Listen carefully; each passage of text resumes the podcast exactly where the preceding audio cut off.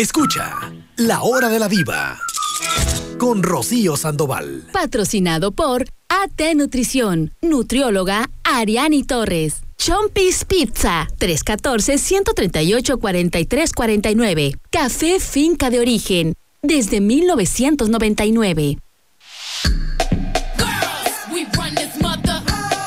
Hola, ¿qué tal? Muy buenos días tengan todos y cada uno de ustedes, chicos. Qué placer saludarles como cada mañana. Les mando un abrazo a todos y a cada uno de ustedes. Un abracito, pero de lejos. Ya saben que con esto de que el COVID y toda la cosa, chiquillos. Pero bueno, aquí estamos, ¿no? Que ya es ganancia. Mi nombre es Rocío Sandoval. eh, como siempre, muy contenta y sobre todo agradecida, chicos, de que me den la oportunidad de venir a platicar con ustedes como cada mañana. Y pues, motivo de los temas que aquí tocamos sean de su interés, que les entretengan, que les gusten. ¿no? Así es que bueno, un saludo para todos y cada uno de ustedes. Muchas felicidades a los que estén cumpliendo años el día de hoy. Que sean muy festejados, chicos, y a los que no se están sintiendo bien de salud, les mando un saludo a todos aquellos también que ya fueron a ponerse la vacuna y que bueno, eh, no le fue, no les fue tan bien con, con este, con los síntomas y todo este asunto, se mejoren pronto, chiquillos. Al menos ya cumplió uno, ¿no? Con pues lo que nos piden de estar vacunados. Oigan, hay un teléfono, hay un número de WhatsApp en el cual podemos estar en contacto, 314 174 3013, ese es nuestro número. Así es que bueno, les mando este un saludo a todos los que nos mandan también sus WhatsApp. Gracias, gracias de verdad, chiquillos. Saludo a mi compañero de cada mañana, el señor productor. ¿Cómo está usted, señor productor? Cuéntemelo todo. Buenos días. Buenos días, bien. bien, ¿Cómo bien, anda bien, todo? ¿La familia? Sí, todos bien. Oiga, este, las, las niñas, sus hijas no entraron a ningún cursito estos de verano, ni a ninguna clase de nada. No, pues no hay cursos ahorita. Pues no hay nada, ¿verdad? Se con trabajos, ya estaba uno emocionado que iban a regresar a la escuela. ¿Y qué creen? Que dijo mi mamá que siempre no. Que dijo mi mamá que a lo mejor nos aventamos. Ah, sí, a lo mejor sí, sí, porque Sí, todavía no ¿verdad? como, no, como dijo mi mamá que a lo mejor nos aventamos otro añito en home school. Ay, señoras, yo no sé ustedes, pero bueno, no sé, hay muchos que sí se les acomoda, ¿no? El hecho de, de que los chavos estén mejor en casa. Para ustedes, ¿qué se les acomoda más ahí en su hogar? ¿Que vayan a la escuela o que estén en casa? No, la verdad sí hace falta que vayan a la Sí, escuela. cómo ¿eh? no, yo- Sí, yo sí. pienso lo Aunque mismo. digamos que no, que no, no, sí, sí, sí hace falta. Sí, o sea, el, el volvernos a levantar temprano, toda aquella Sí. rutina, pero no, yo siento... no porque estén ahí, pero sí. Sí, exacto. Sí o, sea, o sea, no es porque estén ahí, ¿verdad? ya los queremos a los chiquillos, ¿no? Este, pero, no, no, no. Pero la verdad digo, yo, yo estoy de acuerdo con el señor productor. No sé qué opinan ustedes, los que sean papás y mamás, ¿no? O aunque no seas papá o mamá, pero bueno, ¿cuál es tu opinión? Este, de si los chavos les hace bien. Yo creo que sí, pues eso de que estén nada más adentro en una casa. ¿no? Y los chavitos, sobre todo entre más chiquitos, hay supermercados o super señor productor que todavía no dejan entrar niños. Y todo el día en la casa, no, yo no, yo no creo que sea tan, tan sano, ¿no? El hecho de que los, de que los chavos estén, este, no les hace falta convivir, pues todo lo que uno vivió, el recreo Sí, y esas sí, sí, jugarretas, los ¿no? amigos, más que Los nada. amiguitos, digo, sí la escuela para todos en algún momento era tedioso que el examen y el examen sorpresa sobre todo, ¿no? Pero, oye, lo padre también, ¿no? De la escuela. Oye, tantos niños, sobre todo, imagínate los que iban a entrar a primero de primaria. Se la han aventado, o sea, desde su casa, Sí, es cierto, ¿eh? ¿no? Una de mis hijas pasó a la secundaria primero.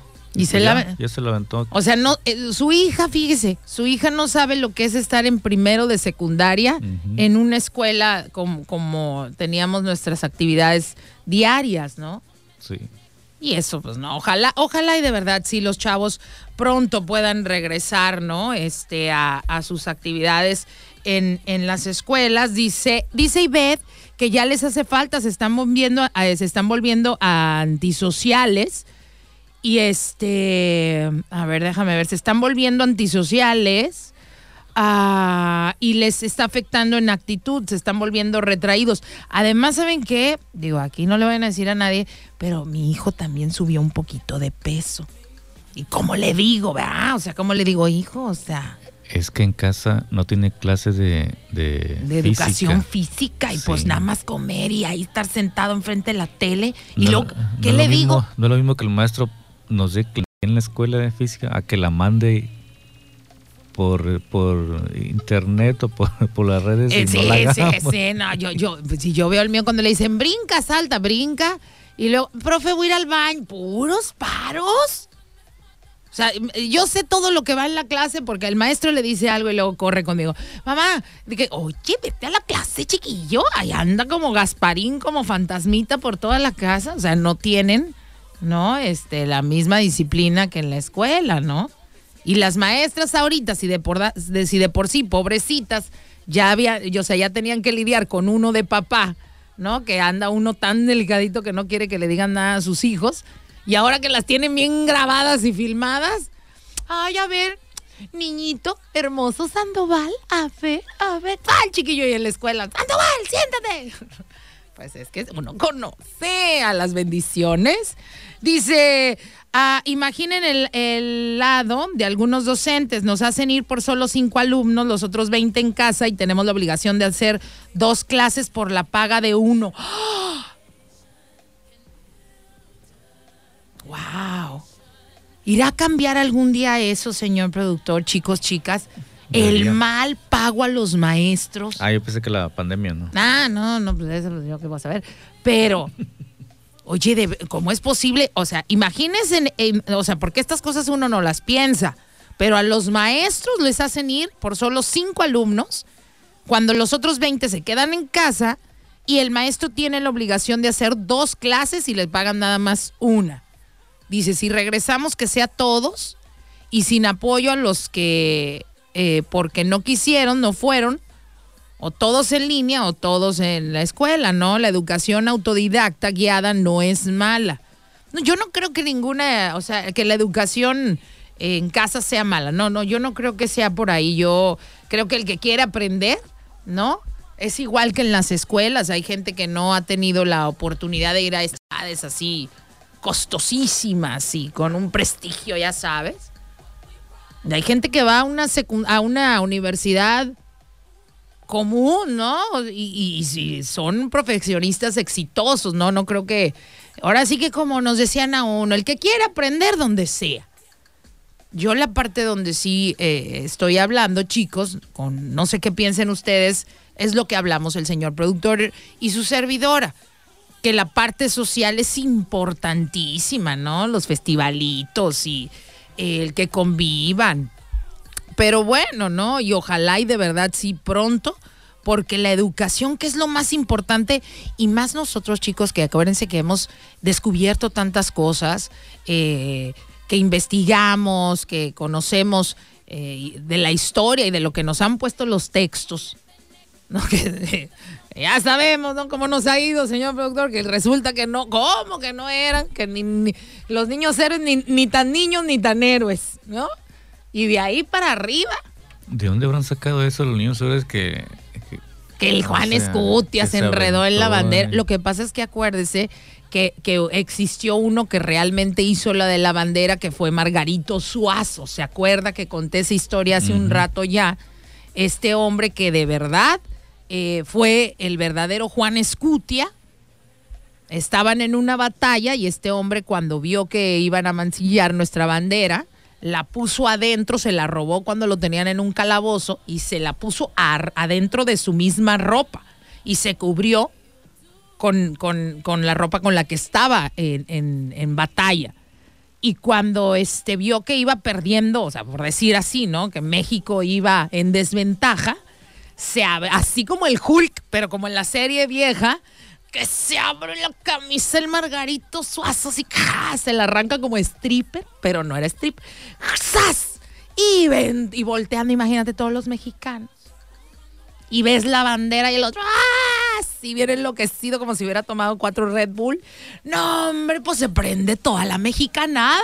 Y fue cuando, pues sí, ya les dimos crana a la lacrana a los invasores en ese momento, no, al menos en esa, en esa batalla, yo creo, para llegar al punto donde usted decía que bueno, ¿y de dónde salió lo de Juan Escutia? Entonces, pues yo creo que con el tiempo iban enredando historias y ya acabó en otra fecha y acabó pues seguramente el que estaba en el mandato en ese tiempo dijo, ay, mira, pues para que los mexicanos ahorita se calmen, es una historia cada de que los niños y los héroes y pues ya saben, chiquillos. Pero bueno, ojalá de verdad los chavos puedan volver a sus actividades, ¿no? Este, y los maestros sobre todo algún día, porque no nada más es cuestión de México, es cuestión del mundo. Y yo lo entiendo perfecto porque eh, los gobiernos no quieren pagarle a los maestros. Imagínense qué es lo más importante, la educación de nuestros hijos.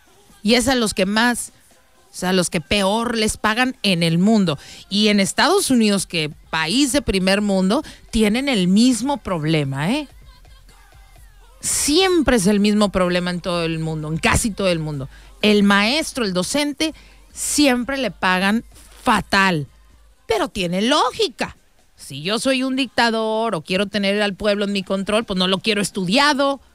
Pues imagínate que supiéramos todo, pues cuando nos van es dificilísimo que nos engañen. Por eso les conviene, ¿no? Que, que este, pues que no, no, no, no, no recibamos toda la educación. Nada más lo básico que aprendamos, ¿no? Algo que saquen seis en el examen de, que hacen cada, cada año de ¿Cuál es el pues examen? Que, sale siempre México reprobado.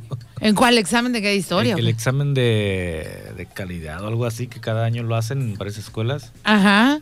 Y siempre pues salen en bajas calificaciones. Como la canción de la mochila azul y bajas calificaciones, pues sí. Claro, pues no les conviene, chiquillos. Acuérdense que un pueblo educado, pues ¿cuándo? ¿No? ¿Cuándo lo engañas? Dice en otro comentario aquí, además de eh, el alumno en casa no tiene un espacio adecuado para tomar la clase, realizar actividades, ¿no? Agrégale también que tienen que estar al pendiente de si hay hermanitos menores, porque la mamá suele trabajar. No, no, hombre. Y en la escuela, o sea, claro, uno los deja. Si a poco creen que yo no he cachado al mío que está tomando la clase y entro así infraganti, ¿no? Nah, hombre, tiene el jueguito este aquí abajo y chateando con los amigos. Digo, órale, tampoco abusten, ¿no? Pero bueno, es lo que nos ha tocado vivir. Chiquillos, vamos a iniciar con este programa, la canción del recuerdo. Ya saben que hay que adivinarla, ustedes que saben todas las canciones. Identificamos la canción, y digo, identificamos la estación y regresamos con la canción del recuerdo. No se vayan. La hora de la viva con Rocío Sandoval. Chicos, nos vamos rápidamente con la canción del recuerdo. Y si el señor productor así me lo indica, digamos entonces música, maestro. A ver, ¿cuál es? Escucho. Ay, ¿cuál es, señor productor? Probando, probando. Probando, probando. Pi, pi, pi, pi, pi, pi. Ay, ¿cuál es? Ahora sí me dejó, pero está, ah, está fácil, está fácil. Pues yo no sé si está fácil, pero está bueno el ritmo. ¿Cómo no? Lo bueno que ya es viernes, chiquillos. Ah, no, ¿verdad? Recuerden que quien adivine el título de esta canción, quién la canta y en qué año la escucharon por primera vez, les voy a estar regalando cortesías para que vayan a la cofitienda de café finca de origen 100% artesanal de acá de nuestra tierra de Canoas. Les voy a regalar cortesías, pero tienen que ponerme su nombre completo, chiquillos, ¿eh? No nada más me pongan, hombre, te habla el Punkis. Pues yo que voy a saber quién es el Punkis. Ya, y a poco ya, ya acabó la canción Cini. Oigan, chicos, quien haya adivinado eh, esa canción, voy a ver qué dice aquí. Si no me equivoco, a ver, señor productor, eh, dicen, esta canción se llama Cumbia sobre el río y su ronda Bogotá. A ver si esta es. Sí, es Cumbia sobre el río. Ok, la canción es correcta, eh, así es que bueno, aquí dice que sí. Claudia también la le atinó, dice Claudita que sí esta canción salió en el 2006. Igual lo, lo dice Elenita Arellano, mm. aunque Juan Carlos Ramírez dice que en el 2012. No sé, a ver, aquí vamos a adivinar. Araceli pregunta, al igual eh, que Alfredo, que si la canción, igual que Ricky, dice que si la canta el señor Celso Piña. A ver si el señor productor nos confirma la, la información, chiquillos. A ver qué encontró allá con San. En el Google. 2001, Ah, miren, el 2001. ¿Y si la canta Celso Piña? Sí, pregunta sí. Mayrita. ¿Y si es la de Cumbia sobre el sí, río? ya el fallecido ya Celso Piña. Sí, vea, ¿en qué año murió? Hace como unos Pues, cuatro años. Más o menos. por ¿Y de ahí. qué murió? ¿Tenía eh, o fue un infarto o algo así fulminante No, o tenía no, algo o padecía recuerdo, alguna recuerdo, enfermedad? Oigan, pero bueno, pues muchas felicidades a todos los que adivinaron la canción. Ahorita les mando su mensajito para, ¿no? Para decirles que muchas felicidades a los que se ganaron su cortesía, para que vayan a la cofitienda, que ya está abierta y los están esperando a todos ustedes. Está riquísimo el café, además de que ahí también se los venden a granel y ya ustedes pueden escoger qué tipo de tueste les gusta eh, más. Además tienen eh, pasteles, pidan uno que, que es como, que les digo que se llama Red Velvet, o sea, que es como rojo. No sabe qué bueno está ese pastel. Yo, yo nunca lo había probado ese de Red Velvet. Bien bueno, señor productor. Usted Así rojo intenso. rojo intenso y adentro tiene como la crema pastelera, pero Sí, como sí, que sí, le agregaron queso Filadelfia también. No, no, y fresas. Ay, no, una cosa deliciosa. Ahí en la coffee tienda que los están esperando, chicos, desde bien temprano, desde las 8 de la mañana está abierto. Ahí donde está, ya saben, el estacionamiento de Soriana, el bulevar enfrente, hay una plaza que se llama Galerías.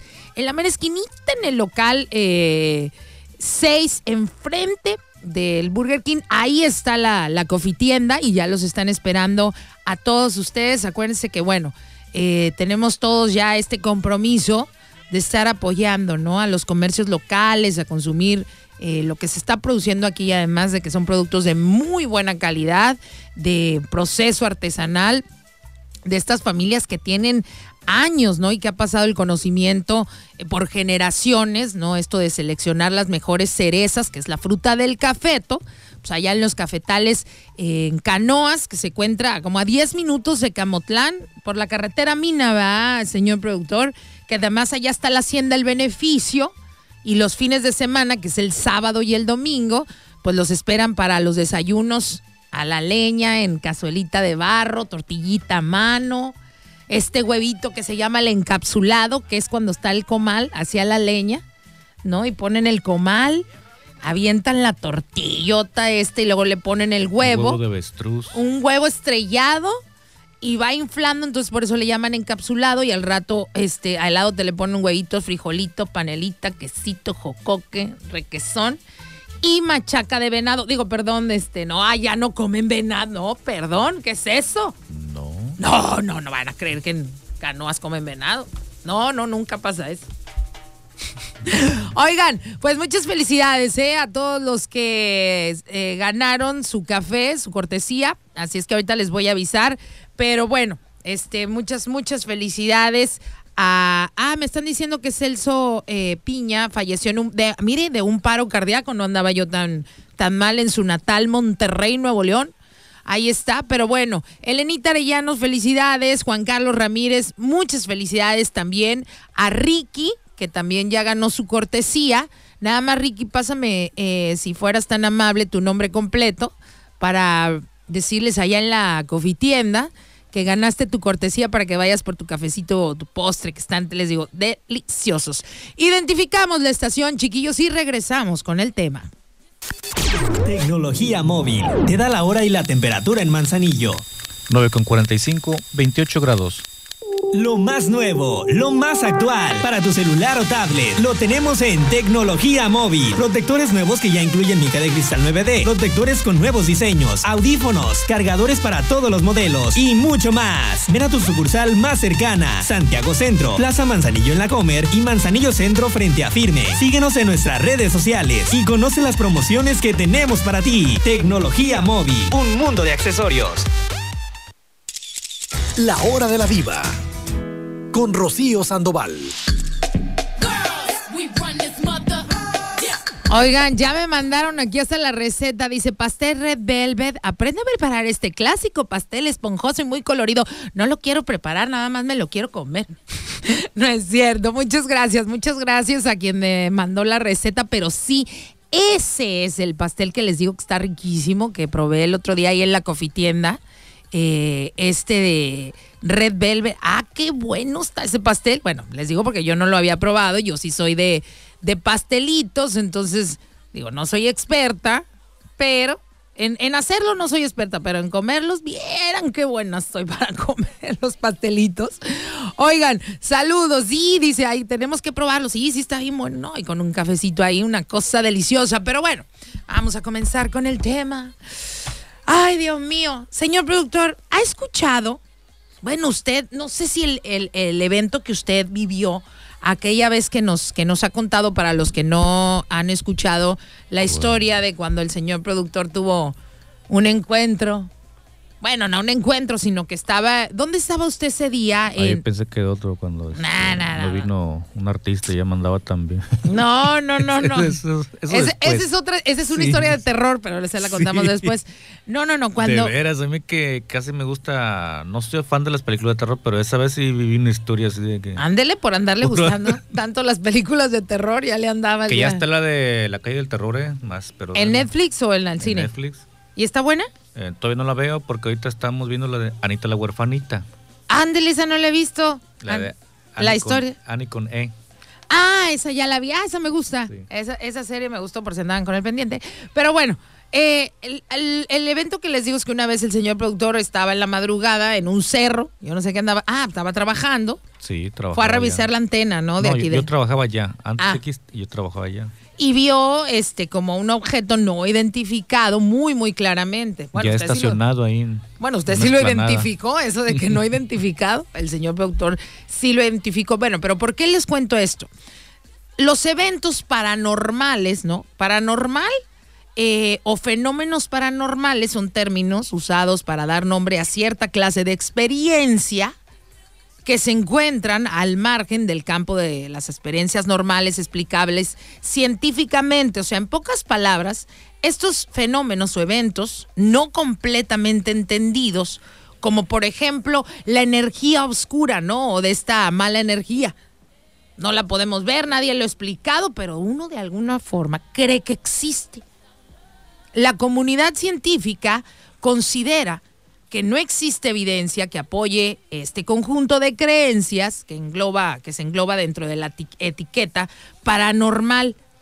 Pero cuando yo veo historias, por ejemplo, de casos no resueltos, y no crean que, que las veo así de que, ay, don Panchito desde su este, este, cochera nos informa de eventos paranormales. No, no, no. O sea, gente eh, que tiene su prestigio, que presentan historias no resueltas, y me llamó mucho la atención eh, dos investigaciones que hicieron tanto de un barco y como y un avión, pero bueno, este era un barco, ¿no? Este, Entonces no es como la de los expedientes secretos X. más, más o menos, más Pero o menos. Yo, digo que esas uh, antes era serie y luego sacaron una película o dos, no sé. no, pero esta no es de esos de los Pero expedientes no, no, no, X. como que no me, no me cuadro. que no, no le cuadraba. La los expedientes secretos, no. No me acuerdo, ve- no veía yo. Al último sacaron la de quiero creer. Pues yo también quiero creer, pero nada. Pero ya, eso ya sería muy aparte. Y a la gente nos encanta, vea, esto de los eventos paranormales, todo lo que no tiene explicación de cómo y cuándo, ¿no? Pero bueno, resulta que como sabemos, para contarles la historia, vámonos en el principio, cuando la gente anda navegando y está tan oscuro, pues la luna, ¿no? Les sirve esta luminaria, brilla en las aguas negras de los, en los océanos, y tanto para los animales como para los antiguos navegantes, pues actuaba como un faro. ¿no? Menciono esto por la historia que les estoy que les voy a platicar. No sé si han escuchado la historia de uno de los barcos eh, más grandes, ¿no? Que se perdió y que lo- lo encontraron muchísimos años después. ¿Cómo está esto? Bueno, ahí les va, ¿no? Hagan de cuenta que todo comienza en esta zona que siempre ha sido como muy ah, mística, conocida como el Triángulo de las Bermudas o la zona del diablo, ¿no? E- En, en este lugar se supone que se formó una espesa niebla que imposibilitó la, que imposibilitaba la visión, pues, tanto a lo lejos, no podías ver nada, ¿no? Y que solo escuchaban. Y de repente, gente que andaba navegando ahí escucharon el crujido de la madera y el, el repiqueteo, perdón, de las olas. Y de repente, a través de la niebla, un barco que estaba navegando, ven la silueta de otro barco, ¿no? Y entonces hace cuenta que lo empiezan a ver, ¿no? Y dicen, ¿y ahora tú ese barco qué? Pero lo chistoso es que se em- empezaron a notar que el barco tenía el casco eh, eh, eh, de esta embarcación, estaba oxidado. Y lo más inquietante para este eh, o sea, este tripulación es que se dieron cuenta que no había nadie en la cubierta. O sea, el barco andaba navegando sin tripulación. ¿No? Y no crean que era el mítico holandés errante, aquel barco. que No, no, no, no, no. Sino este barco, ¿no? Este es un barco del cual no, no se sabe la procedencia, pero el 2 de septiembre del 2019, el HMC Protector, que, era un, que es un rompehielo eh, de la Marina Real Británica, pues navegaba por las aguas de- del Océano Atlántico y eran las 11 de la noche cuando parte de la tripulación se, encontró, se encontraba en la cubierta mientras el resto dormía en sus cabinas. El capitán hizo girar el barco directamente, eh, como les digo, hacia otra dirección y un marinero pues reconoce la silueta de una embarcación desconocida, ¿no? Y pues empezó el capitán, pues ya sabes, en vez de tierra a la vista, pues barco a la vista. El capitán del HMC Protector, ¿no? Desacelera y desvía el curso para acercarse más a la, a la misteriosa embarcación y resulta que se trataba de un viejo buque de carga de 75 metros de largo y los intentos por contactar a los miembros de esa tripulación pues fueron en vano, ya que no conseguían respuesta. Bueno, pues parecía que ese navío eh, andaba flotando por cuenta propia. No había nadie a bordo, al menos nadie con vida. Y era de noche, imagínate tú, pues los marineros británicos, vamos, ¿quién se iba a animar o quién se atrevía a subir a la cubierta? Pues nadie, ¿no? Toman una foto, la suben a internet y luego ya se alejan. Inmediatamente la fotografía se vuelve viral, ya que decían que los marineros habían encontrado un barco fantasma, pero de verdad. O sea, no esos de mitos, no, no, no, uno de verdad. Cinco meses después, eh, en, un, en una aldea llamada Ballycotton en Irlanda, un residente pues andaba ahí, ¿no? Corriendo temprano, bien contento, ¿no? De esta gente que se levanta temprano a salir a, a correr. Le puso su musiquita y con sus auriculares y comenzó a correr ahí siguiendo eh, la orilla de las costas del mar Céltico.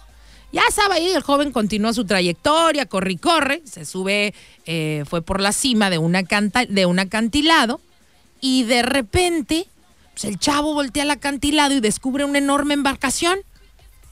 Ah, caray, dice el chavo, ¿no?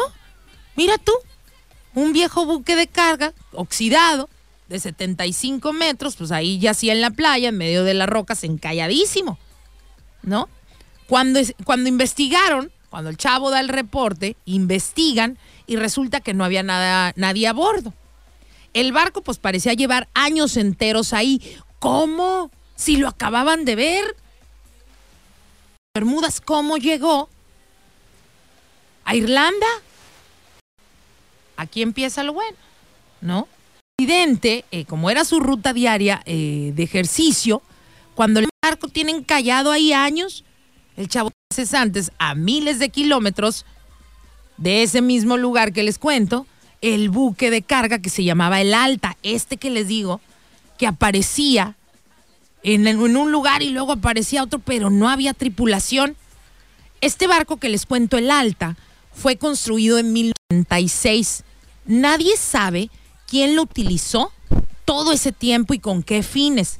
Solo se sabe que en el 2017 eh, pasó a manos de un nuevo dueño y fue eh, señalizado con la bandera de Tanzania. Es importante mencionarles, chavos, que casi todos los buques de carga están equipados con algo que se llama CIA. Casi todos lo tienen, ¿eh? O es un, sistema de identificación automático, pues por así decirlo. Y este es necesario para eh, rastrear los movimientos de los barcos en el océano. Desde el 2015, algo extraño comienza a sucederle a, a este barco que les digo, eh, llamado el Alta, porque aparecía y desaparecía para los satélites. Se- o sea, se, se- quitaba del radar y de repente volvía a reaparecer. A lo largo de los años, el buque cuentan que cambió varias veces de nombre y de bandera. Y no es sorpresa, ¿no? Que, que digan que este, que este sistema de rastreo se haya apagado y encendido en, tanto, en tantas ocasiones. Se dice que algunas personas hacen esto para ocultar actividades ilegales y tiene toda la lógica. Digo, uno a lo mejor quiere verle la onda más paranormal, pero usted cree con el inmenso, o sea, el océano es la parte que menos hemos estudiado. O sea, ¿por qué creen que hemos estudiado más el espacio que el fondo del océano? Además por la presión que hay abajo, no, no, no se ha podido. O sea, conocemos el 5% de lo que hay en el océano. Imagínense lo que no conocemos en los climas, ¿no, señor productor? Uno que va a saber lo que sucede allá en alta mar, una tormenta que se, que a lo mejor a los alrededores no se forma nada, como en el Triángulo de las Bermudas, está embrujado. Pues ¿cuál embrujado? No se daban cuenta que se formaban estas olas gigantes de sabrá Dios cuántos metros, hablaban de 30 metros, y eran olas que aparecían y ¡fum! desaparecían. Entonces se tragaba la intención y decía, ay, mío, está embrujado. Pues, ¿cuál embrujado? Y yo creo que esto es mucho de lo que debe de pasar en el océano, o al menos lo que pasó con esta embarcación conocida como el Alta. Pero bueno, este capitán del barco, eh, quien fuera, eh, pues ahora sí que fuera quien fuera, claramente pues no querían revelar los movimientos de, este, de esta embarcación. Para cuando fue detectado en el 2017, este buque ya había navegado eh, cerca de ciudades portuarias griegas, hizo como 12 paradas en tres de esas ciudades, ¿no? Y luego la señal de este volvió a desaparecer. Pasan 10 meses, reaparece cerca de las costas, eh, de la costa norte de África, a 2.000 kilómetros de Grecia. En septiembre del 2018, este buque navegaba, navegaba unos 2.200 kilómetros al sureste de las Bermudas y fue entonces cuando los miembros de, de la tripulación comenzaron a, a, este, pues a ver, ¿no? Esta embarcación otra vez y decía, bueno, pues ¿qué está pasando? No, o sea, porque este barco aparece y desaparece, ¿no? Miren, como les digo, chicos, uno ni, ni cuenta se debe de dar de todas las cosas que suceden en, en el océano. Imagínense cuántos barcos o buques de estos no se utilizan para transportar desde droga, armas, ¿no? Y le cambian en el mismo océano con todo el dinero que, que Lampa maneja. Imagínense ahí mismo de, en, el, en el océano de llegar un helicóptero y ahora le píntalo ahora de otra manera. No, señor, cámbiale la bandera. Y aparece en otro lado, déjalo que navegue solo. ¿Quién sabe? Nadie supo. El 19 de septiembre, el motor de este barco se descompone en medio del océano. La costa más cercana se encontraba a gran distancia y el barco eh, pierde el rumbo. Los días pasaban, ¿no? Y pues llegó eh, eh, otra embarcación a tratar de, repararlo, ¿no? Pero no, no pasaba nada, pero pues ya había gente ahí tratando de repararlo y llegaron pues a auxiliarlos, ¿no? A llevarles suministros de comida para que no fueran a escasear. La tripulación que estaba ahí en este barco tratando de, de arreglarlo, comenzaron a entrar en pánico e intentaron contactar a alguien, ¿no? Pero de repente la situación empeora cuando se descubre, ¿no? Que se acercaba un huracán, ahí donde se encontraba esta embarcación en la alta, descompuesto, ¿no? La tripulación que andaba tratando de, de arreglarlo se comunica con la Guardia Costera de los Estados Unidos y el 2 de octubre un helicóptero parte en esa dirección pues para llevarles comida y agua. Con dicho esto, ¿no? Pues con esa eh, con ese abastecimiento, pues ahora sí que sería eh, debía bastar para que la, la tripulación sobreviviera. Una semana después, un bote de rescate navega, eh, como les digo, navegó unos 2.400 kilómetros para dar con, el alta, ¿no? Y dar ayuda a los marineros varados. Y poco después del inicio del huracán, los rescatistas estadounidenses ya tienen éxito y pues sacan a toda la tripulación de, de este barco, ya van y los dejan a Puerto Rico. Este barco, el Alta, permaneció a la deriva en el océano y poco tiempo después otro barco llega y lo remolca hasta las costas de, de Guyana, pero pues parece que algo salió mal, el barco es secuestrado, ¿no? ¿Quién lo hizo y por qué? Pues es un misterio, ¿no? Pero pues ya sabemos cómo se, se maneja, quién lo hizo por qué, pues eh, chiquillos, ¿no? Bueno, pues resulta, como les cuento, eh, que el capitán descubre que este navío, pues simplemente eh, eh, pues había desaparecido, ¿no? Que se había, pues ya no lo hallaban, diciendo, pues se hundió, ¿no? Se hundió bajo la tormenta. Una semana después se le vuelve a ver al barco deambulando cerca del lugar donde se había perdido, pero el casco del barco estaba ya tan dañado que no era seguro navegar en él, así que el capitán toma la decisión de abandonarlo. Sin embargo, este no se hundió, pasó 38 años a la deriva. O sea, imagínese, señor productor, cuando iban, a- o sea, se encontraban por todos lados de este barco y siempre que intentaban, o sea, sacarlo, recuperarlo para llevarlo a algún lado, algo pasaba. Cuando no se descomponía, una tormenta aparecía, pero total que no lo podían agarrar. O sea, 38 años. O sea, 38 años pasó a la deriva recorriendo distintos puntos, ¿no? Hasta que llega Alaska y más de una persona, ¿no? Cuando ya está encallado en, en, en Alaska, pues ahí van los chiquillos a tomarse la selfie, se suben, ¿no? Ahí los residentes nativos de Alaska, ¿no? Y pues ahí estaban tomándose las, las selfies, ¿no? Pero bueno, las operaciones de rescate fueron saboteadas eh, porque ahí, pues por el hielo, a la deriva y el mal clima. Y la última vez que se le vio a, a este barco estaba congelado y bloqueado por el hielo. Y en el 2005 el gobierno eh, creó un proyecto especial, ¿no? Este, para rescatar este barco, porque después de que todo lo que les conté que estaba encallado en, Alaska, llega otra tormenta y se vuelve a desaparecer el barco. Y así, chicos, o sea, se creaban proyectos eh, especiales para encontrar este buque, pero sin embargo, en todos estos años, sigue sin aparecer. O sea, su paradero sigue siendo un misterio, señor. No lo pueden agarrar.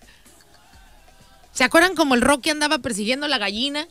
Bueno, el Rocky sí, le- agarró, pero así andaban. Entonces, pues me imagino yo que alrededor de estas historias, ¿no? Pues ya le inventaron que el barco tenía este pues, alguna maldición, algún asunto así. Porque nada más pues pasaba siempre algo. Cuando iban a rescatarlo llegaban, intentaban a, este arreglar el motor, ¿no? Que era lo primero que falló. No, pues sabes que te tienes que ir porque ahí viene una tormenta. Pasaban la tormenta, bueno, ¿y dónde quedó el barco? No, pues que ahora apareció allá en Tanzania. Iban para Tanzania. Y de repente cuando trataban de, de, este, de localizarlo, desapareció otra vez del radar. Como les digo, mucha gente sí cree en estos eventos paranormales. Yo, en lo personal, a veces me voy un poco más por la parte científica. Y yo creo que lo que sucede es esto, ¿no? Que hay tanta la, la ¿no? Gente que utiliza estas embarcaciones y que tienen toda la economía, tienen toda la lana del mundo para, ¿sabes? Llegan hasta en submarinos, se suben y ahora le llevan la droga aquí, allá y ahí deja lo que ruede. Bueno, no que ruede, pues que ande navegando. Déjame leer algo de lo que opinan ustedes, chiquillos. Eh, dice, a mí me gusta mucho escuchar sobre eh, estas historias. Dice, mira, Rocío, yo antes vivía con mis papás en un rancho. Eh, por alguna razón se nos oscureció en el camino a casa. eh, y esta está en una parte del cerro que tiene una vista, que se miran aviones cuando despegan. Bueno, de repente en el cielo se iluminó una figura como un plato. Se miraba como de que tuviera tres ventanas. Fue un tiempo, como más o menos tres segundos, que se dejó de ver y de repente soltó eh, como lumbre, sea, así como si fuera un cohete para despegar. Y fue tanta la iluminación que el suelo se iluminó. Este suceso lo vio la mayoría de, de nosotros ahí en el rancho. Entonces es lo que digo, y luego estos eventos inexplicables, ¿cómo, señor productor? Porque uno ya ve que le quiere poner a todo una explicación, pero cuando no la tienen. ¿Nunca han escuchado el avión que desapareció eh, hace muchos años y que apareció 37 años después? Tú dices, a ver, espérame, un barco como quiera anda a la deriva, ¿no? Y en el vasto océano, pues es lógico, ¿no? Pues una tormenta. Pueden pasar muchas cosas y no lo encuentras. Pero ¿y un avión? 37 Fue años. en 1980 y tantos, ¿no? Ah, ¿sí conoce la historia? Vi el otro día, estuve leyendo ahí que Yo también lo leí el otro día y me pareció maravilloso esto del avión que desapareció y apareció a los 37 Sí. años. Yo decía, ¿cómo? Y los del, o sea, porque iba gente. sí, Cuatro e- iban de tripulación, iban eh, más o menos eh, 57 pasajeros. Esta historia no sé si la han escuchado, chicos. A mí, mira, será verdad, será mentira, pero es fascinante. Y les voy a contar la- esta historia. Eh, todo inicia el 2 de julio de 1955, cuando un avión hace su camino desde Nueva York hacia Miami, Florida. El vuelo era el 914 de la aerolínea panamericana. Día soleado, sin broncas, 57 pasajeros a bordo, todos ansiosos para aterrizar en las paradisiacas playas de Miami, chico. Bueno, pues este avión despega sin problemas, pero tres horas después, este Boeing debería de haber aterrizado en su destino, este avión, perdón, no lo localizaban y la torre de control en Miami, pues eh, no mostraba ningún avión que se acercara, o sea, pues ahí no, no, no se veía. Y tampoco se recibió, o sea, se recibió ninguna señal esta de SOS.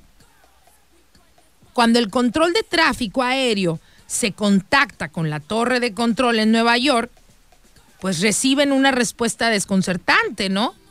O sea, les dijo, "Pues, es que no sabemos. El vuelo 914 simplemente desapareció de los radares en el aire. Todo indicaba que el avión se había perdido, ¿no? Aparte de que, pues, como ya nos aparecía en, los radares, o sea, en el control de tráfico aéreo, pues no se podía, eh, no podían comunicarse con los pilotos. Simplemente se desvaneció en el aire sin dejar rastro y tampoco, pues nada de pasajeros, nada. La investigación, pues obviamente se inicia de inmediato. La ruta de vuelo estaba trazada sobre el océano, eh, Atlántico y parecía que la única explicación de su desaparición era que se había estrellado pues, en algún lugar del camino. La Guardia Costera comienza a explorar las aguas, ¿no? Tratando de, de dar con este avión, pero pues no tuvieron suerte. No se encontró ni una sola pieza del avión. ¿Cómo pudo haber sido esto posible? Digo, esto puede ser posible, que un avión desaparezca. Pero que aparezca 37 años después. ¿Y qué envejecieron los de adentro? ¿Dónde andaban? No andaban muertos, andaban de parranda. Vamos a hacer una pausa, chicos, el día de hoy. Bueno, pues estamos hablando acerca de estos eventos eh, considerados paranormales. La ciencia, eh, la comunidad científica considera que no existe evidencia que apoye estas creencias, ¿no? Dentro de la etiqueta paranormal. Pero ¿cómo le explicas a personas, ¿no? Que no ha sido una, sino varias, que tienen experiencias que son inexplicables, pero ¿cómo? A ver, yo cómo le diría al señor productor, no, lo que usted vio es falso.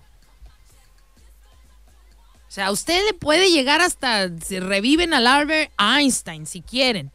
Y Einstein le puede decir al señor productor, señor productor, lo que usted vio aquella vez en el cerro es mentira, no existe vida en otros planetas, ni, ni naves, ni nada de eso. Señor productor, pudiera llegar Albert Einstein, pero ¿cómo le borro yo a usted lo que vivió? O sea, ¿lo pudieran convencer de que no fue cierto? Pues no, ¿verdad? No, para nada. Para nada, pues usted lo vivió. No, y nos pueden traer una hojita y los ciencia, la comunidad científica, Joaquín, Raimundo y todo el mundo puede llegar y decirte, no, pero si tú lo viviste. Y como estos, hay muchos sucesos y como les digo, estamos hablando sobre este, la historia de este avión que desaparece en 1955, apareciendo 37 años después. Yo lo primero que pensé, dije, ah, pues le hicieron igual que el buque. Seguramente lo utilizaron para otra cosa. Y ahí lo traían y ah, resulta que apareció 37 años después. Pero ¿y los pasajeros? ¿Los familiares? Porque se dio un comunicado de prensa donde autoridades de verdad dijeron, en aquellas épocas, en el 55, dijeron, no, pues el avión se estrelló y pues lo sentimos mucho. Pero ¿cómo aparece 37 años después? Vamos a regresar con la conclusión de esta historia, lo que dicen en este documental. Así es que si no están muy ocupados, chicos, hacemos una pausa y ya regresamos. Estás escuchando a Rocío Sandoval, la hora de la diva. Regresamos. Continuamos con la hora de la diva, con Rocío Sandoval. Oigan, chicos, estamos ya de regreso. Ay, perdón, perdón, perdón, perdón. Mi nombre es Rocío Sandoval. Muchas gracias a todos por estar escuchando Radio Turquesa. Oigan, chicos, para que le den like eh, nuestra página de Facebook Turquesa 929. Así es que ahí les encargamos un me gusta o que nos sigan en nuestra página. Y ahí también, pues muchos de que los que no nos pueden escuchar en la radio, nos pueden escuchar en línea. Así es que les mandamos un saludo a todos y a cada uno de ustedes. Oigan, chiquillos, nuestra querida Ariani Torres, nutrióloga y experta en temas de diabetes, ella ese, tiene sus instalaciones en la audiencia donde está el crucero de las hadas. Ya ven que está ahí un oxo, bueno, pues hacia adentrito a 100 metros más o menos enfrente del campo de golf. Ahí se encuentra Ariani Torres, ya saben que ella, bueno, pues es experta en todos estos temas de aprender cómo alimentarnos de una manera saludable, eh, cómo elevar nuestras, eh, pues nuestro sistema inmune, ¿no? Así es que ella también sube muchísimos eh, videos en sus redes. Ahí la pueden encontrar en Instagram como AT Nutrición, en Facebook AT Nutricional o en el canal de YouTube nada más pongan su nombre, Ariani con Y, Ariani Torres. También tiene un teléfono, si tienen alguna duda, chiquillos, márquenle al 314 o alguna pregunta, 314 165 1162 314 165 1162. Bueno, el día de hoy les explicaba ¿no? que paranormal o fenómenos paranormales son términos usados para dar nombre a cierta clase de experiencias ¿no? que se encuentran, por decir, al margen, al margen del campo de las experiencias normales explicables. Digamos que la comunidad científica considera que no existe evidencia que apoye ¿no? Las, las creencias que se engloban dentro de este término, de la etiqueta paranormal. Pero ¿cómo le dice uno a las personas que han tenido este tipo de experiencias? Pues que no es cierto, ¿no? Haz de cuenta, digo, ¿cómo les digo? Que no eh, es cierto lo, lo, lo que viviste. Déjenme, les, les voy a poner este audio. Hola, Rocío, buen día. Con lo, re- con lo que respecta a lo que comentas de sucesos paranormales y esas cosas, yo quiero comentar esto. Este, yo hace muchos años, cuando recién llegué a Manzanillo, en las antenas que están ahí por donde está el mercado, eh, llegué a ver una cosa como si fuera una persona con alas, pero de color negro, como, como si fuera un murciélago gigante del tamaño de una persona. Eh, yo este, llegué a vivir en un hotel que está ahí cerca y, viví- y estaba en la planta de arriba. Entonces cuando me iba a bañar, me asomé por la ventana del baño y alcancé a ver, alcancé a ver eso. Entonces me quedé viendo, este, porque no daba crédito a lo que veía. Dije, a lo mejor veo mal o algo. Y en pleno día eran como las 2 o 3 de la tarde. Y este, y pues en un parpadeo de repente nada más vi como si, como si pues, como, como que voló. No, yo no lo creía, pero sí tenía alas y voló y era como una persona con, con alas, como que en los brazos tenía como membranas, como los murciélagos. Quién sabe, a lo mejor pues yo, yo casi no me gusta platicar esas cosas porque luego dicen que uno está loco o algo, pero pues yo lo, yo lo vi y pues quién sabe.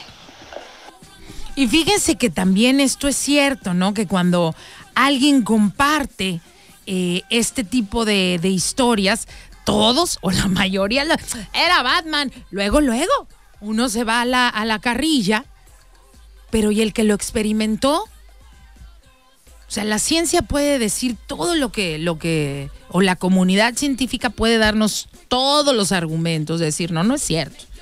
Nada de esto existe historias como la de eh, este avión que les conté, el, el- el que les estoy contando, el avión que desaparece el 2 de julio de 1955, el, el vuelo 914 de la aerolínea panamericana, que ahí pueden ver el documental ustedes, y tiene como 10 millones de, de vistas. Yo dije, bueno, 10 millones no deben de estar tan locos, déjame ver qué hay aquí.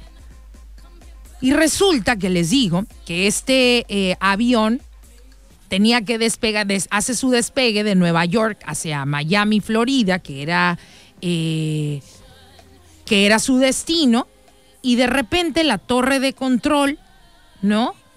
Se dan cuenta que desaparece, nunca se recibió ninguna señal SOS, pues el tráfico, eh, el- el control de tráfico aéreo, se trata de contactar, ¿no? Con la torre de control de Nueva York, los de Miami, y les dicen, ¿sabes qué? Pues el vuelo 914 simplemente desapareció de los radares en el aire. Todo indicaba que el avión se había perdido, aparte de que desapareció de los radares, pues el, control de tráfico aéreo no podía comunicarse ni con los pilotos. La Guardia Costera comienza a explorar las aguas, pero pues no tienen suerte, no se encontró ni una sola pieza de este avión. Los investigadores pues estaban consternados. 61 personas más la tripulación, o sea, con toda y la tripulación, simplemente desaparecieron junto con la máquina voladora.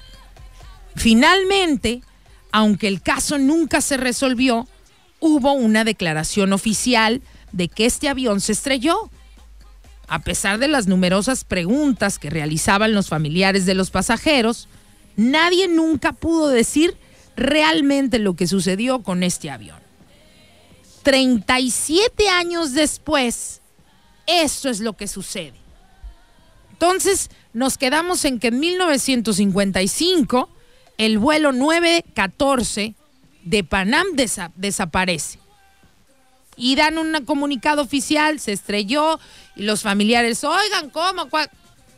No podemos decirle nada, pero esa es nuestra conclusión. Ok, vamos ahora a cambiar de escenario del mismo tema, pero ahora nos vamos a trasladar a la fecha del 9 de septiembre de 1992. Esto en Caracas, Venezuela. Juan de la Corte trabajaba como controlador de tráfico aéreo del aeropuerto de Caracas. Se presenta, ya saben, ¿no? Normalito a su trabajo, se prepara su cafecito. Era coffee lover, era coffee lover el Juan de la Corte. Bueno, se prepara su cafecito, toma asiento. Ahí andaba dando unos pormenores sobre un vuelo en curso, cuando de repente sucede algo extraño. Aparentemente de la nada, ahí un nuevo punto aparece en el radar. Así tú dices, pero ¿cómo? Así, como lo oyen, un avión aparecía en el radar de la nada. Este, este joven, Juan de la Corte, comienza a revisar las lecturas de vuelos, de los vuelos varias veces, pues pensando que era un error, ¿no? Me imagino que así hasta como uno con las teles de antes que le, le andabas hasta dando golpetazos, pegándole al, al radar a ver si era un error, pero no era así. Las lecturas estaban correctas, llama a sus colegas y todos constatan pues este hecho. En menos de 10 minutos, un avión aparecía en el campo de visión. Al principio, para el personal de la torre de control, pues parecía un avión normal, ¿no? Pues habrá Dios, pero pues bueno, dale chance. A medida que se acercaba, pudieron ver, de hecho, que se trataba de un avión, pero pues ya cuando lo vieron dijeron, oye, pues ese avión como que es muy antiguo. Se dice que era el vuelo 914, aún con hélices, ¿no? Porque acuérdense que antes eran las hélices en lugar de turbinas. La verdadera confusión comienza cuando esta antigua nave se contacta con la torre de control preguntando en inglés, ¿dónde estamos? Pues la torre, la respuesta fue, pues, pues, oiga, pues está acercando al aeropuerto de Caracas, ¿a dónde se dirige? Hubo una pausa, silencio del otro lado, ¿no? Del avión, y de repente dice el piloto, somos el vuelo 914 de Panam. Imagínense, no, no, yo me voy para atrás como el condorito. ¿Cómo? ¿Sí? Somos el vuelo 14 914 de Panam. Con rumbo de Nueva York a Miami. Somos una tripulación de cuatro y 57 pasajeros a bordo. No, hombre, el equipo de investigación del aeropuerto en Caracas, imagínense cómo andaban, todos se movilizaron rápidamente y comenzaron las preguntas, ¿no? O sea, pues entre todos ahí, oye, ¿qué hace un vuelo de Panam a 1700 kilómetros de su punto de destino si dicen que van para Miami? Va a empezar, ¿cómo llega hasta aquí? Comenzaron a hacerle más preguntas al, al piloto, diciéndole, o sea, por favor proporcione más información sobre, sobre ustedes. Y le dice, el vuelo, o sea, los que iban en el avión, dicen, el vuelo está programado para aterrizar en el aeropuerto de Miami a las 9.45 am con fecha 2 de julio de 1955. Todo el equipo de investigación en el aeropuerto de Caracas, silencio.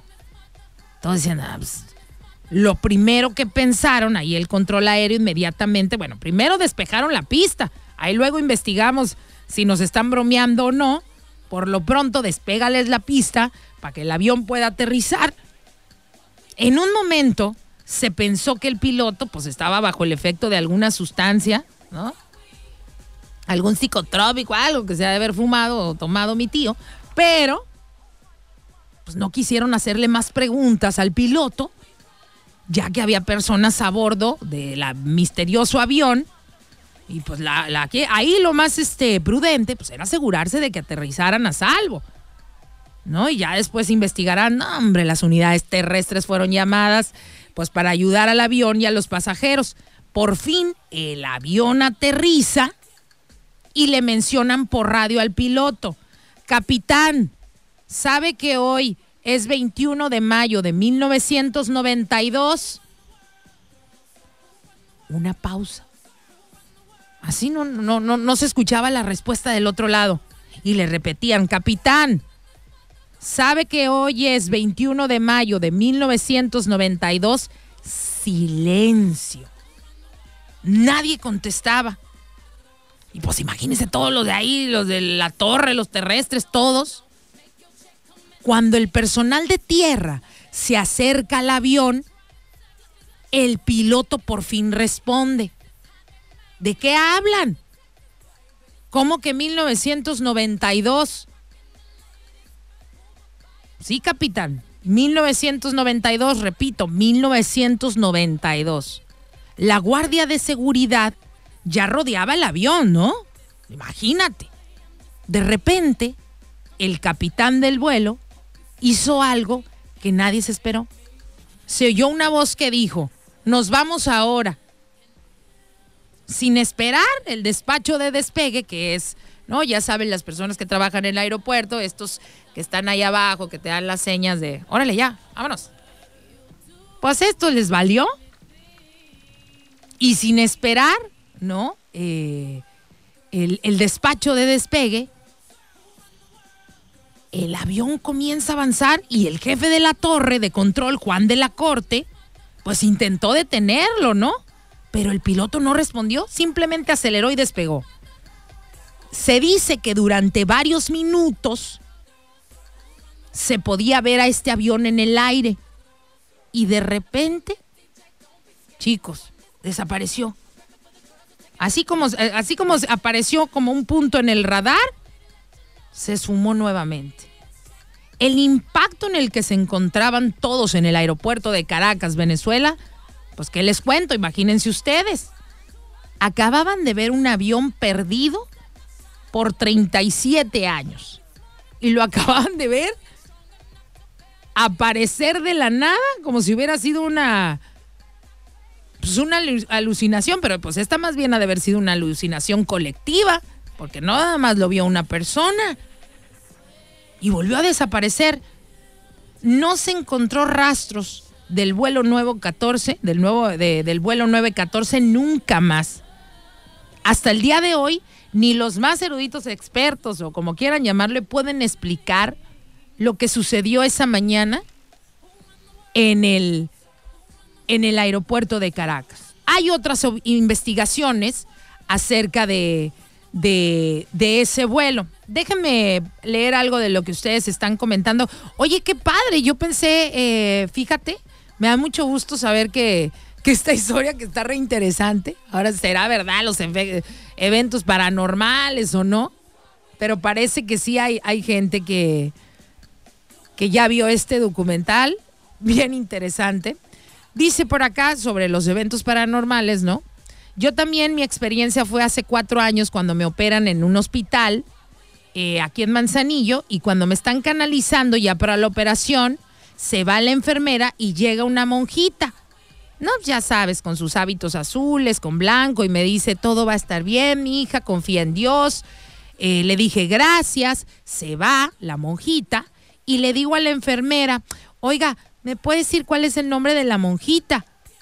y me dice que, eh, que ahí estábamos, me dice, no señora, pues nada más estamos usted y yo, nadie puede pasar hasta aquí.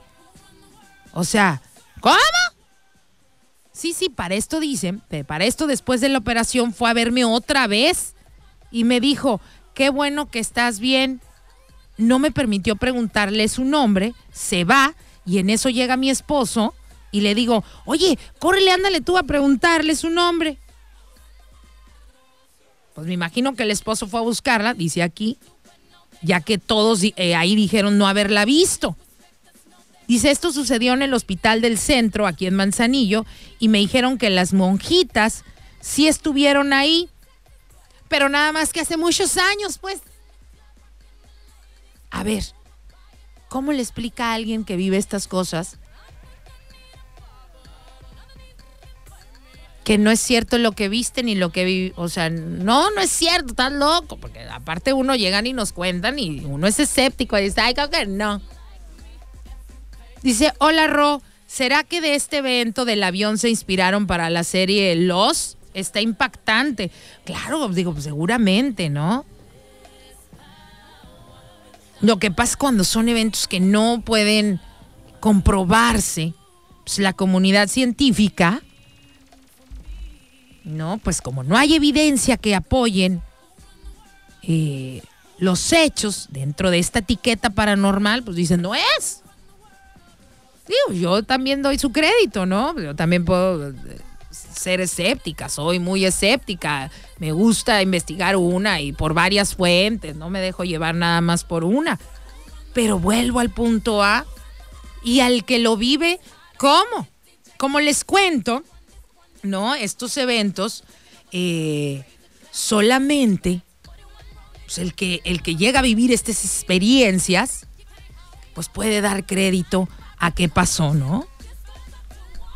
Y lo mismo como en el, en el aeropuerto de Caracas, tú dices, bueno, uno lo vio, puede ser bastante confuso cuando una sola persona te da una, te cuenta una vivencia de estas que no tienen explicación, pero los del aeropuerto de Caracas, pues qué, fue una alu- alucinación colectiva o qué les dieron en el agua ese día.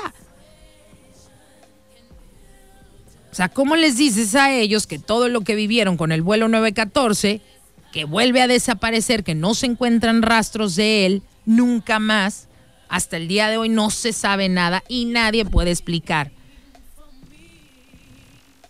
La cosa se complica cuando otras investigaciones anteriores, ¿no? Un periódico llamado el Weekly World News, que fue el primero en cubrir eh, la, historia, ¿no? De, esta historia del avión que aparecía y, que desapareció y que apareció 37 años después.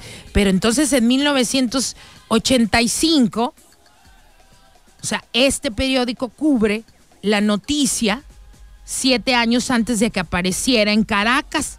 Pues, ¿cómo entonces? El periódico además publica otros dos reportajes de este avión desaparecido.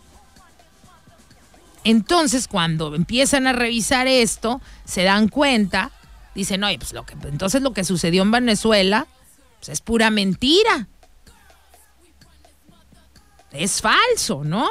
Si ya hay una publicación de que este avión ya había aparecido antes, entonces quiere decir que, ay, que la gente se cree estas historias, se van haciendo como leyendas urbanas y pues se les hace fácil decir, ¿no? Ay, también acá apareció. Escuchen esto, chicos, ¿no? Bueno. Entonces, cuando sale la versión de Caracas, Venezuela, fue tomada como falsa convirtiéndola solo en una leyenda urbana del avión desaparecido 37 años antes. Una cosa que sigue apareciendo en internet y se pueden meter y lo van a ver. Una cosa que sigue apareciendo en internet, chicos, o sea, para quedar claros y espero no haberlos enredado, cuando aparece ya después la, la cuando cuentan la versión del aeropuerto, eh, de Caracas, Venezuela, de todo lo que les platiqué que sucedió. Otras investigaciones dicen, no, hombre, ya sea en 1985 ya habían dicho de otra aparición. No, esto ya es leyenda urbana. Fue puras mentiras. Entonces, pues lo que sucedió en Venezuela, por eso no fue un escandalazo a nivel mundial y por eso no todos sabemos. Dijeron, ah, es una mentira. O sea, pues esto ya es una leyenda urbana esto del avión que desapareció y que apareció 37 años antes. Pero bueno, una cosa que hasta el día de hoy sigue apareciendo en internet y que sigue despertando el interés de los entusiastas en eventos paranormales es un pequeño calendario de bolsillo. Y tú dices, bueno, ¿y qué tiene que ver un pequeño calendario de bolsillo? Bueno, resulta que de alguna manera ese calendario es del año 1955, fecha en la que desapareció el avión del cual les estoy platicando, y es el único artefacto que se tiene, ¿no? por decir como pruebas, de este encuentro, y este artefacto se encontró en el aeropuerto de Caracas. Es un calendario que aparece en la pista del aeropuerto. ¿Y ahí cómo? ¿No? Lo que realmente sucedió, chicos, la realidad es que nunca lo vamos a saber. Lo que realmente sucedió con el vuelo 914 sigue siendo un misterio. No sé qué piensen ustedes. ¿Existen o no los eventos paranormales? ¿O todo es un engaño? Todo es producto de la mente. No sé. Ustedes chicos ahora sí que ya decidirán, pero, pero al menos se van a entretener. Ahí, eh, este documental, si quieren verlo, nada más métanse ahí en, YouTube o algo y busquen avión que de- desapareció y apareció 37 años después y seguro van a aparecer muchas, eh, muchos canales que van a contarles esta historia. ¿No? Que, que, bueno, ya ahí no les cuento todos los términos científicos y de investigación que ahí manejan, pero ustedes ya lo pueden ver y ya decidirán. Oigan chicos, recordarles que nuestros amigos de Chompis Pizza, ubicados en el Valle de las Garzas, allá en el barrio 5, desde las 9 de la mañana están esperándolos para tomar su orden, que qué bueno está el Chompis, de verdad. Se los digo, chiquillos, está re bueno todo lo del menú. Tienen yakimeshis riquísimos, los rollos también, las especialidades de la casa que son las pizzas, la papa al horno, ay, ay, ay, esta que se llama Maritierra, favorita. Y también hay papas a la francesa o en gajos, tienen los aderezos de ahí de, de, la de la casa que los preparan para ustedes, seleccionan siempre los productos más frescos, tienen estas pechuguitas de pollo que luego a los niños les gustan mucho, pero de verdad es pura pechuguita, ¿eh? No, ya saben como otro lado. Pero bueno, Está bien, bien rico todo eh, el menú de Chompis Pizza, que también lo tienen en sus redes. Nada más ahí en Facebook pueden ponerlo si no alcanzan a anotar el teléfono. Cuando se metan ahí a, este a Chompis, ¿no? Ahí pueden ver ¿no? el menú en sus redes sociales. Y si no, pues les voy a proporcionar el teléfono, que es 314 138 4349 314-138-4349, eh, que tiene servicio a domicilio. Juan Carlos pregunta, antes de despedirnos, sobre todos los eventos paranormales, Rocío, ¿me puedes decir cuál es el nombre del documental que tú viste? Sí, claro, chicos, como les digo, nada más eh, es, un, es un canal que se llama Genial, que me fascina porque presentan eh, pues investigaciones diferentes, ¿no? Diferentes versiones. El canal se llama Genial. Y les digo, ahí he visto mucho sobre todo del Triángulo de las Bermudas, investigaciones eh, sobre los barcos desaparecidos en el, en el, precisamente ahí en el Triángulo de las Bermudas, ¿no? El lugar del diablo, como también se le conoce. Hay muchos, y ahí eh, presentaron este documental ¿no? Donde dice avión desapareció y aparece 37 años después. Con eso que le pongan, ahí aparece eh, el título correcto de este documental y es súper, súper interesante. ¿no? Porque no creo que haya muchos aviones que desaparecieron y aparecieron 37 años después. Ya me voy a despedir, pero por este, antes de irme voy a saludar a mi compañera Aranza Nena, bella. ¿Cómo está, preciosa? Hola, Ro, muy bien. ¿Y tú? Muy bien. ¿Cómo estás, nena? Bien, aquí ya preparando cafecito en Agusto, que hace falta. ¡Ay, qué hermoso! De finca de origen. Ya sé, nena. Oye, ¿ya probaste el pastel? Tienes que ir a probar este pastel, el Red Velvet. Cuando fuiste eh, a, a la cofitienda ¿Probaste algún pastelito o ya no te tocó probarlo? Sí, me tocó uno de guayaba, ¿puede ser? El pie de guayaba. Ay, qué cosa tan rica. El pie de guayaba es bien rico. Ay, sí, me Yo nunca había probado un pie de guayaba y sabe muy rico, muy fresco. Delicioso. Con estos calores, y nena. Luego suavecito así, la, la consistencia me gustó. Me ya gustó sé. Oye, nena, ¿tú crees en los eventos paranormales? Eh, ¿O qué opinión tienes de ello? Pues yo creo que sí, hay muchas cosas, como te había dicho, no me acuerdo si ayer, algo por el estilo. Yo creo que hay cosas que no se pueden todavía explicar. Eh, la manera en que tenemos de nombrarlos es paranormales, pero pues no, no sé, no entendemos muchas cosas que sí ocurren, ¿no? Y además, ¿quién es uno, cuando alguien tiene una experiencia, quién es uno para decirle, ay, no, no es cierto? Estás loco. Claro, o sea, cada quien sabe lo que, lo que ve, lo que vive y lo que siente de repente. Y sí, cómo no, sí creo. Ahí Sí está. creo que, que pasan cosas. Cosas, pero bien vaivenses, bien asustosas, Bien nena. asusto- Bien asustosas, pero bueno. Oigan, se van a quedar con mi compañera Aranza, que tiene muchísima música increíble para ustedes y cosas súper interesantes de las que les va a platicar. Mi nombre es Rocío Sandoval, muy agradecida como cada mañana, chavos, chicas. Si no andan muy ocupaditos, mañana los espero a la misma hora. Que sigan teniendo un día espectacular y saben que se les quiere. Bye. Marcando la línea en el aire. Esta es Turquesa FM 92.9 XHMZO con 50.000 watts de potencia. Transmitiendo desde calle Don Antonio Suárez Gutiérrez, Manzana B, Interior Lote 4, Parque Industrial Fondeport, Manzanillo, Colima, México. Turquesa 92.9 es emocionante. Tecnología móvil. Te da la hora y la temperatura en Manzanillo. 10 con 50, 29 grados. Lo más nuevo, lo más actual para tu celular o tablet. Lo tenemos en Tecnología Móvil. Protectores nuevos que ya incluyen mica de cristal 9D. Protectores con nuevos diseños, audífonos, cargadores para todos los modelos y mucho más. Ven a tu sucursal más cercana. Santiago Centro, Plaza Manzanillo en la Comer y Manzanillo Centro frente a Firme. Síguenos en nuestras redes sociales y conoce las promociones que tenemos para ti. Tecnología Móvil, un mundo de accesorios. Emocionante 92.9 Turquesa. Una más de las denominadas fake news. No todos los portales en Facebook Así como fue falsa la tienen que ser de noticias. Busca arroba turquesa 929.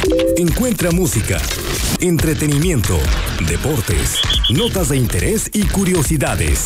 Dale like y comparte el portal más refrescante. Radio Turquesa, Radio Turquesa 92.9. Ahora las redes sociales son de color turquesa 92.9. Pandemia nos ha dejado algo muy claro. Nos ha dejado claro que somos más grandes que cualquier circunstancia, que donde hay obstáculos imposibles, hay una voluntad inquebrantable. Este 2021 seremos tan claros y precisos como nuestras copiadoras e impresoras. En Copisistemas Rico, estamos listos para recibir a todos nuestros clientes. Contamos con todas las medidas de higiene para garantizar tu seguridad. Teléfono 314-33 245-40. Somos Copisistemas, distribuidor autorizado Rico.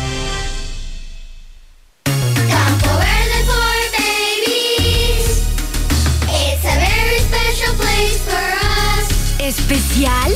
Porque nunca antes en Manzanillo se había pensado en un concepto que cuidara tanto la seguridad de los más pequeños. Informes en Campo Verde o al teléfono 3340 100. Campo Verde es Campo Verde. For babies. Regreso a clases, Caja Popular 15 de mayo, se saca un 10 con la promoción Ahorrando y Ganando. Por cada 100 pesos que ahorres, Caja Popular 15 de mayo te obsequia un boleto para participar en la rifa de tres computadoras, tres laptops y cinco celulares. Podrás participar las veces que quieras. El sorteo se llevará a cabo este 30 de septiembre a las 12 del día en nuestra oficina matriz. Para mayores informes, acude a tu sucursal más cercana. Aplican restricciones. Caja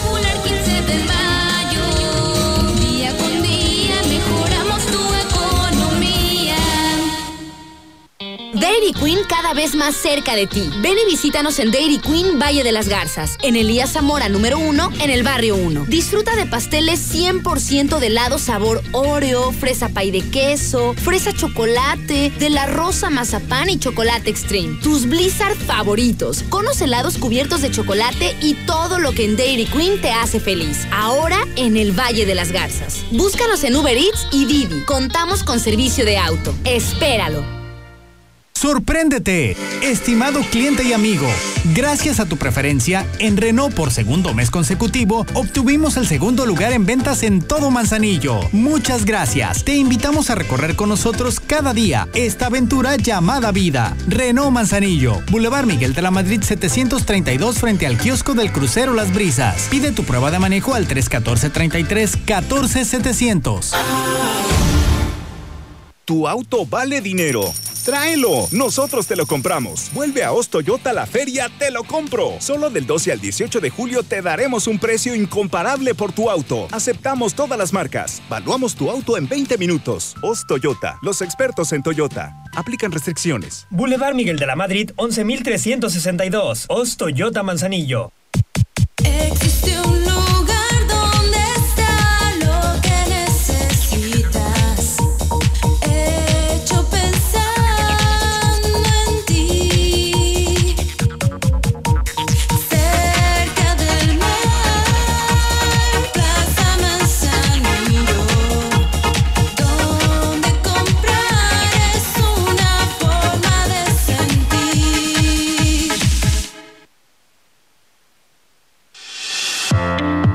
Opiere Solar. Más de 10 años y 4.000 instalaciones de experiencia. Brindamos soluciones de energía solar. Calidad garantizada. Estética arquitectónica. Armonía. Búscanos en redes sociales. Opiere Solar.